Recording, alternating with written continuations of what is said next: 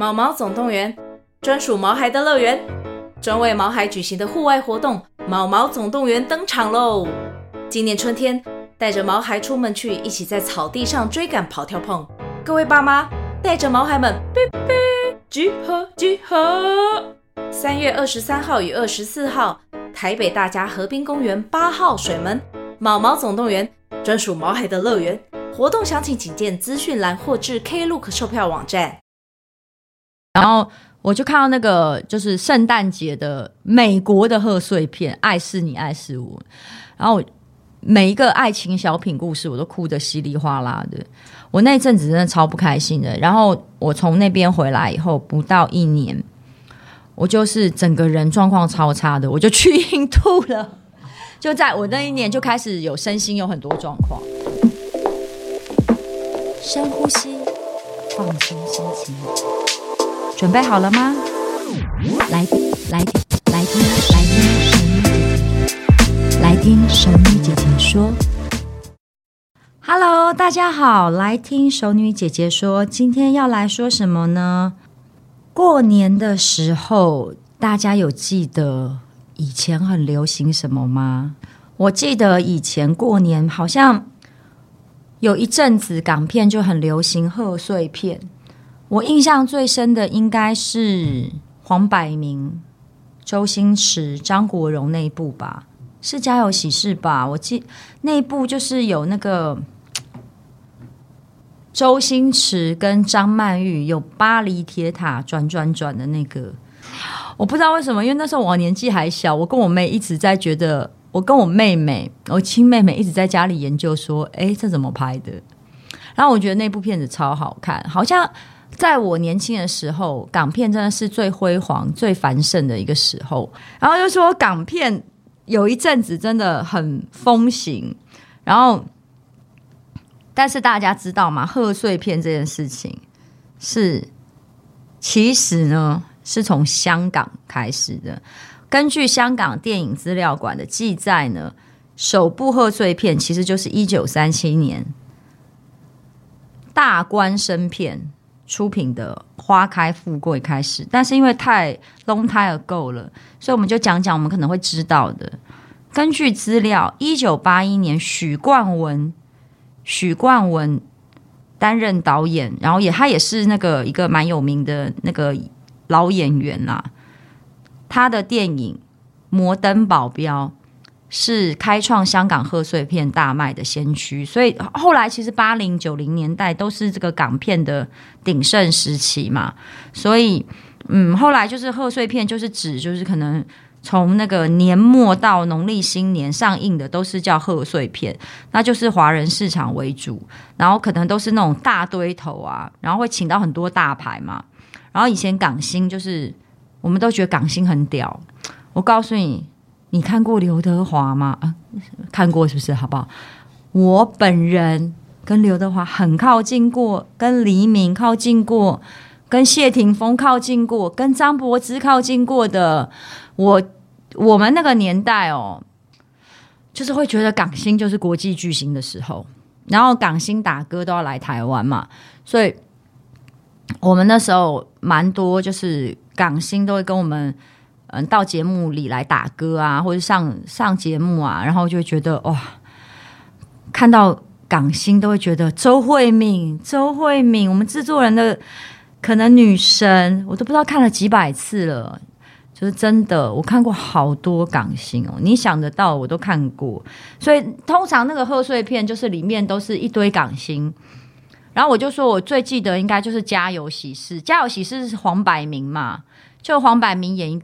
演一个很荒唐的人嘛，很荒唐，就是他先喜欢吴他吴君如是他老婆，后来他把他 fire 掉，娶了一个女的，然后嗯，后来吴君如就去当五小姐，然后变成红牌，然后黄百鸣看到又想把她追回来，然后周星驰好像是一个花心大萝卜，然后还有还有张曼玉跟毛舜筠跟张国荣。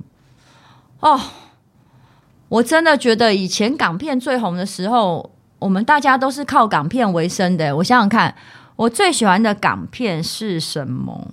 我觉得《新不了情》里面，就是最后刘青云推袁咏仪在那个山崖边看风景那一段，我是有大哭。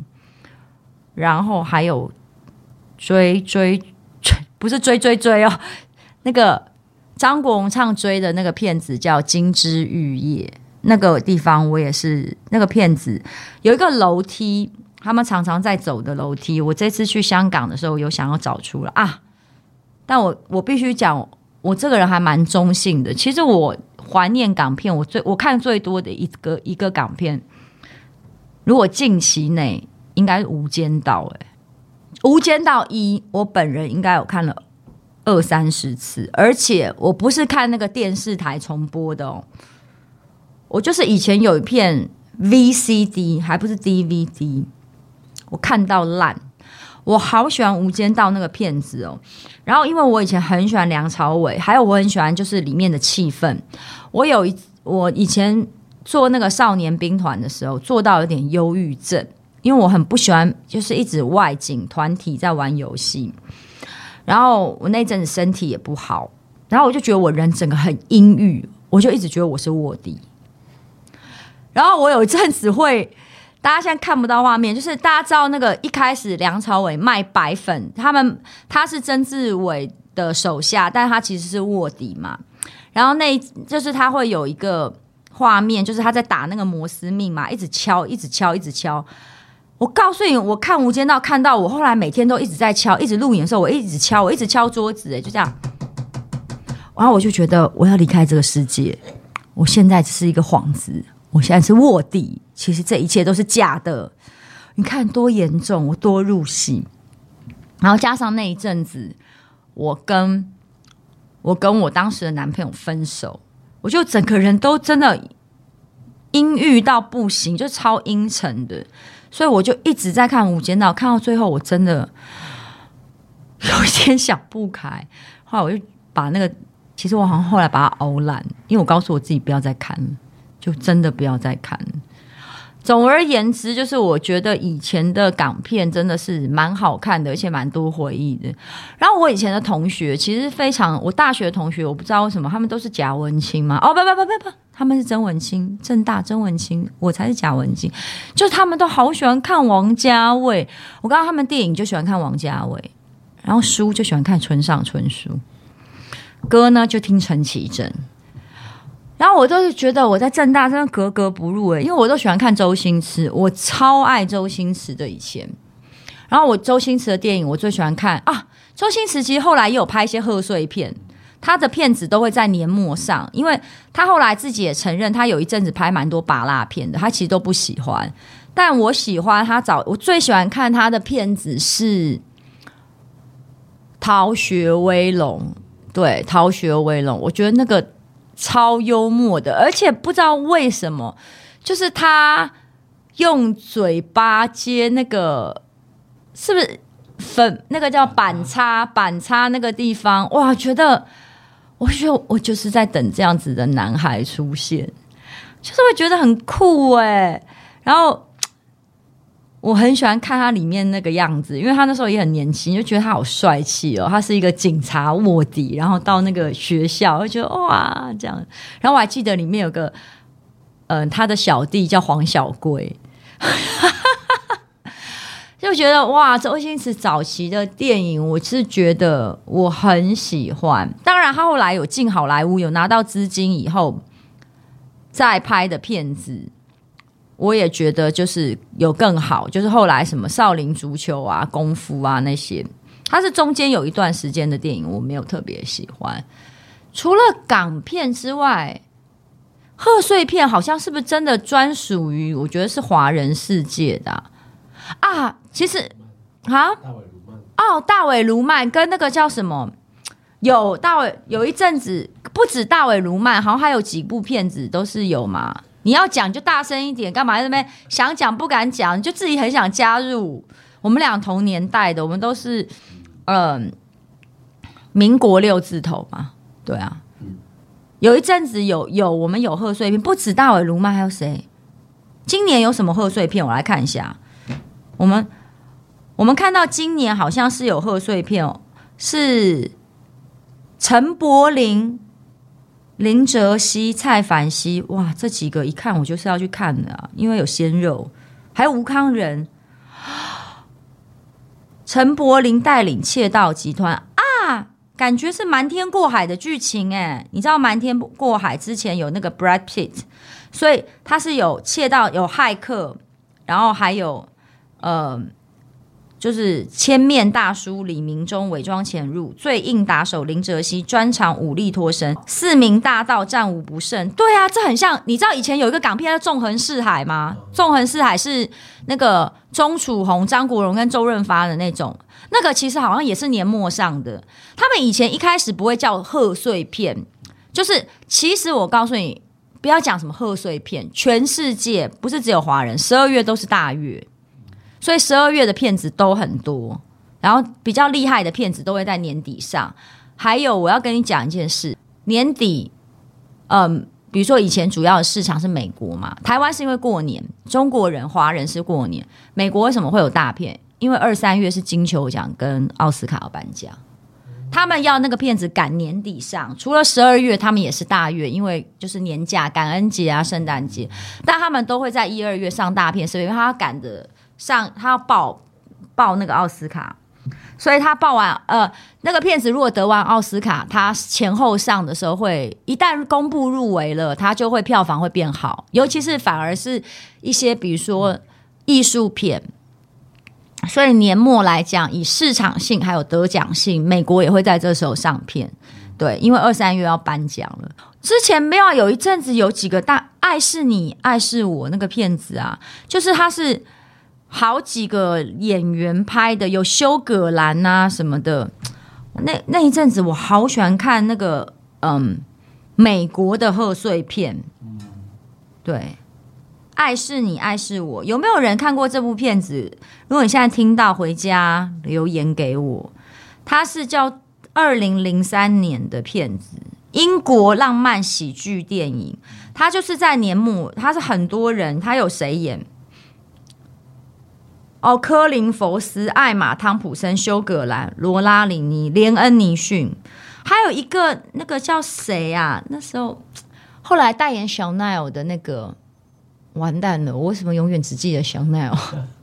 我好肤浅！曾经，曾经那个在正大，哎，飘着长发、拿着教科书的女子，文青，文青，就是。哦，圣诞节，他们是叫圣诞节片，对，它就是围绕着年节，对，小鬼当家，那也是在那个时候嘛，他们就会播那种。然后那个片子里面有一个超浪漫的部分，就是他说，就是好几个小故事凑成一部电影的，它是不相关的小故事。像你最近有看那个 Netflix 里面，小 S 有演那个叫《时时刻刻》。贾静雯的老公修杰楷，贾静雯有演，林心如也有演，他就是十个小故事变成一个影集，然后有相连的。哦，他在讲一些社会事件，没有在讲爱情故事。爱情的，揍他！我记得有一个也是类似这种拍法，但是他是讲社会事件。对，但是我我我刚刚讲的是那个爱是你，爱是我，我要特别推是它里面有一个爱情故事，它就是比如说假设它有五段爱情故事，但他们交融的。就是比如说，你是制作人嘛，我是主持人，然后我们各自有各自的家庭，但我们会有一个地方汇合，所以回家会演你那一段，演完就演我这一段。然后有一个故事是讲我跟两个男生是一起长大的啊，反正就是我跟一个男生结婚，然后那个。然后那个男生呢，有一个拜把兄弟跟他一起长大，然后我们三个是好朋友。然后后来我就跟跟另有某一个谈恋爱结婚了嘛。然后我们就我就一直觉得说他那个拜把兄弟对我都很不好，然后常常觉得他常常就是好像找我老公出去玩，然后或是说好像一直对我有敌意，我怀疑他是。gay 这样子，然后嗯，为他好像不祝福我们的婚姻，不支持我们在一起，然后有点横刀夺爱的。对，然后我就一直就是不解这样子，觉得为什么这个，那他们也没有那个男的也没有真的跟他吵或怎么样，然后就有一天，呃晚上就是我在家里，然后我可能我老公在洗澡，他那个拜把兄弟就按门铃开门打开来，然后他就那。呃，那个女生齐拉奈特利就来开门，然后看到是他，就是说啊嗨，正想要聊天，请他进来的时候，他就说嘘，然后他拿一个收音机，因为这二零零三的电影，他就按下去，有一首情歌跑出来，他就说，然后他就必须说你不要讲话，然后他就用写纸板一张一张的，然后他就写说我们两个同时认识你，他说其实我一直喜欢你，我不想你跟他结婚，然后那个女的。那个，他前面是拍他们，她跟另外她现在老公相恋的过程，然后那个男的就一直跟在旁边，常常瞪那个女的。他一直觉得那个男的喜欢她老公，然后或者说有时候你就是觉得好兄弟被抢走了嘛，对。然后他就在他们婚姻之后，然后就写他就一张一张写，他说：“其实我就是一第一天我就喜欢你了。”哇，好浪漫！然后我就看的时候，就眼泪就一直掉下来。我看他讲了什么？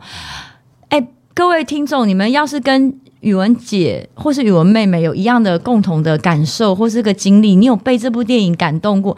那个片子你回去找，是它里面好多个故事都好感人哦。然后我看到那画面的时候，我就觉得哇，怎么那么浪漫？因为前面连我也都没有看出来，他演的就是一种很微妙的感觉，就是演起来好像就是。她那个男的是喜欢她老公，是觉得说我们从小一起长大拜把的好兄弟，你突然就跟一个妹跑了，还说要结婚，然后就一直不爽这个女的，然后这个女的一直试图想要讨好他这个朋友，想说希望你可以接受我们，他现在认识我了，他以后会有自己的家庭了，然后那男的就一直单身，就会没想到有一天就冲来他家，就说我想要告诉你，其实我我们一起认识的，我我其实喜欢你。然后最重要是那个女的表情真的演得非常好，那个表情就是那女的就是笑得好纯真，好像那种少女一样。然后，但是她并没有喜欢那个男的，她还是喜欢她老公嘛。所以她只是说：“哇，她说好像就是我不我不知道，我其实不原来我一直误会你了，我不知道原来你喜欢的是我。”对，如果我的记忆没有错的话，这一段是让我觉得很深刻。很很感人的，就是也是所谓的你说的贺岁片，岁末年终，他们是以 Christmas 嘛。我记得有一年冬天，因为我为什么对他特别有印象，是有一年冬天，其实我在大陆拍戏，然后我那一年其实嗯、呃、去了大陆好几个地方，但是嗯、呃、我的身体其实不太适应很冷的天气，然后我那好像十一月吧左右，然后我在那个嗯。呃大陆的北京待了一个多月，然后就他们其实十一二月已经很冷了。我大概是十一月，我去的时候十月底，对，所以我是去的时候十月底还没有很冷，到十一月中的时候突然变得很冷，然后我带的衣服都不够，然后我觉得好不舒服，因为它的冷都是寒风刺骨的冷。然后我那时候拍戏拍到一半，我还生了重病，就是我那个我在那边得了。急性盲肠炎，好恐怖！因为没有那么好，那时候没有那时候医疗，我在北京协和医院，我没有觉得不好，就是因为我他我是呃那时候我大概去的时候，应该已经十七八年前了，然后所以我是在外宾部，就是哦、呃、我我不太清楚，因为那时候我太痛了，其实我也搞不清楚怎么治疗的，就是我带了一张信用卡我就过去了，就是然后我还是很感谢当时的医疗，因为他其实。嗯，帮我做了很精密的检查，只是他没有鉴保，他们是你做一项检查要付一次钱，所以我带信用卡去。但我主要是那个孤单感，因为我经纪人没有去，我那时候有一个大陆助理跟着我。然后那部戏我其实他是抓我的时间，就是要四十天把我拍完，所以我总共就待了三十几天。因为通常一部戏要拍三个月，所以他是抓，因为我算是比如说女二号这样子，但是他就是先把。呃，他们前面已经拍一些东西了，但是我的戏没有这么多，所以他主要就在四十天压缩完，因为他给我他想要压我的价钱嘛。然后我那时候也是刚失恋，然后我在那边冬天的时候，我真的是，我不是，我是拍完，然后呃，我那时候后来打抗生素，先把那个嗯。呃呃盲肠炎压下来之后回台湾才开刀，然后我就回台湾，有一天晚上打开来看到电影台在播，那这片子我已经看过了，然后我就是潸然泪下，不是，我就直接爆哭，然后因为那时候我又单身，然后又冬天，然后在异乡又生病，然后完全找不到人，然后。我那时候大概我三十岁，然后只有一个大陆大概二十出头的小助理，就是呃，然后那时候刚跟经纪公司解约，所以那部戏是我自己接的，所以我是没有背景的。我一痛的时候，肚子痛，我以为拉肚子或者肠胃炎嘛，我去医院的时候，我也没有跟剧组讲，然后花了一整个晚上才检查出来。第二天，他他开始帮我打抗生素嘛，他说哦，他说如果你不想开刀的话，你就直接我们先打打抗生素。打抗生素，把你的发炎指数压下来。然后我就看到那个，就是圣诞节的美国的贺岁片《爱是你，爱是我》。然后每一个爱情小品故事，我都哭得稀里哗啦的。我那阵子真的超不开心的。然后我从那边回来以后，不到一年，我就是整个人状况超差的，我就去印度了。就在我那一年就开始有身心有很多状况。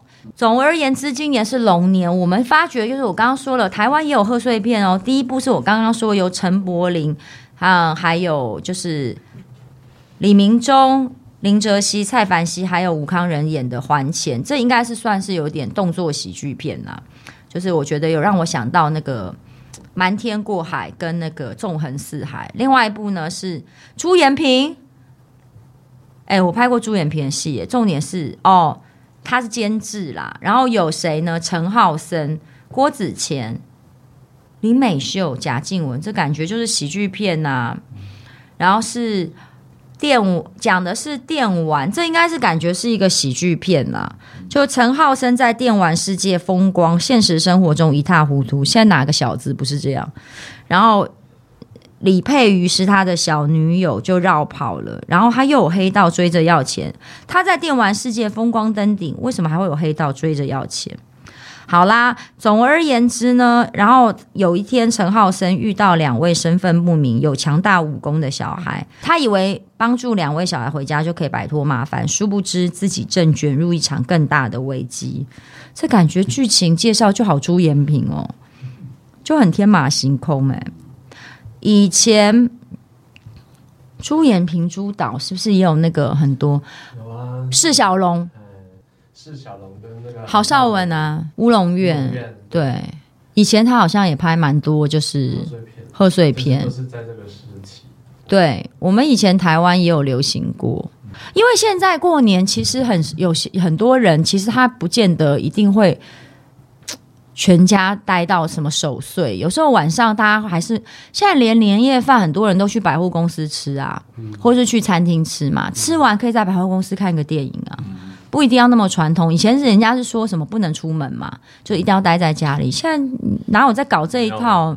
赶快出门吧，不要再管那些世俗的传统了。所以我是说，我觉得过年的时候你也是可以。去看电影，看到十二点也没关系，没有守岁在哪里都可以守。我们不要太守旧，不要固步自封，好吧？我我我我决定了，大家就去看《还钱》。如果《还钱》跟《小子》，我会选《还钱》，因为我刚刚看了预告，我觉得那个非常惊险，就是而且陈柏霖比较符合我喜欢的年纪，大家就去看《还钱》好了。而且我告诉你，过年要过年这个前后欠你钱的人，你赶快去找一找，不要害羞。你有没有发觉有时候，哎，你借人家钱，最后变你比较不好意思，哎，你都不好意思看到他，哎。但我真的有借人家钱，隔了半年一年，我以为他不会还，哎，后来我才发觉他是真心的。他在隔了一年以后，他的状况变好了，他还钱，哎。我反而跟这个朋友越来更好了，就是中间是没什么联络，因为他就是做生意有需要一点钱嘛。但我后来发觉，哎，他后来等状况周转好了，他还真的还钱了。我就想说，当初是不是我太想太多？新的一年里面呢，如果你不想发生这种衰事，一开春就有人找你借钱，人家找你借钱的时候，你跟人家说你吃饭我全包，你就把你的 Uber E 给他就好。Uber E 可以转嘛，就是说你让就是他举举凡要吃什么，你就用 Uber E 帮他买，然后送给他。你提供他三餐，但不要借他钱。如果他唬烂你啊，说什么我没有钱啊，然后什么我现在生活过不下去啊，那你就给他吃饭呐、啊，然后可以帮他叫好运。啊？那比较省，吃饭比较省。对，就他其实不是，因为有些人跟你借了钱，他当然是可能是真的有用钱的需要，可是他借了钱，他没有改变他的生活习惯，他每天还吃香喝辣，还 po 在脸书，你就会被送，对不对？所以我就说那个。嗯、像 Uber E 他们可能有那个礼物卡还是什么，你可以送给他，帮他叫东西。哦，对，所以你就变等于，其实你就说我们是好朋友。那我我我实在没有办法借你钱，我怕到时候有什么状况会影响我们友谊，我就我帮你叫三餐可以吗？你也可以看出来这朋友的反应啊，因为你是说这样子没有不违背我的原则，那我也可以帮到你。那会不会违背你的原则呢？因为有些人他可能搞不好就是要钱嘛。那如果说他是觉得我就是要现金，我是需要周转的，那就不一样。可是如果有一种朋友就是说我最近没有钱，只不过工作没了，我没钱吃饭，你就给他饭就好了，好不好？希望熟女姐姐今天跟你讲的是有帮助到你。当然，我们希望过年呢都是红包收到手软，然后其实呢饭吃到嘴软，饭吃到你就是满出来，然后大家都很快乐。有时间去看看电影吧，我觉得。电影真的是可以陶冶人心的，可以忘却烦恼的。OK，拜拜。